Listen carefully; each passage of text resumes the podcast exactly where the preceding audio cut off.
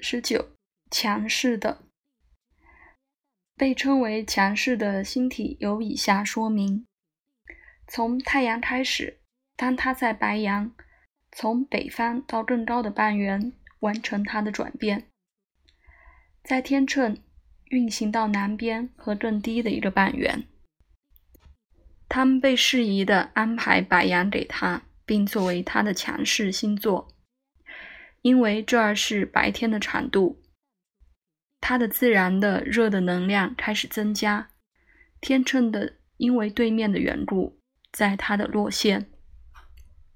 再到土星，因为和太阳有一个相对的位置，也和他们的宫位有关系。相反的，天秤在土星是万象。白羊是落线，因为热量在那里增加，它们的冷度在减少。之前削减冷的，反之增加。从月亮开始，太阳在白羊的万象结合在一起了，展示它的新月开始增加它的亮度，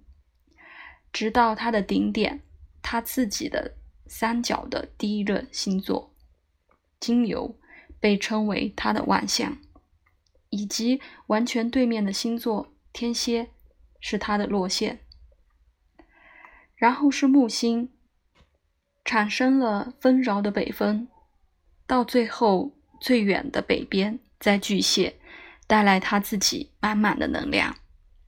因此他们使得这个星座是万象，天蝎落线，火星自然是热烈的。变得更多，在天蝎作为它的万象，和木星相对，巨蟹是它的落线。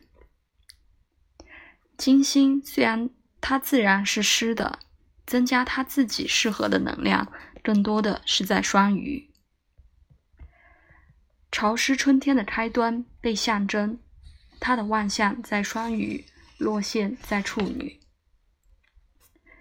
水星相反的，从它是干燥的，自然对比是优势的。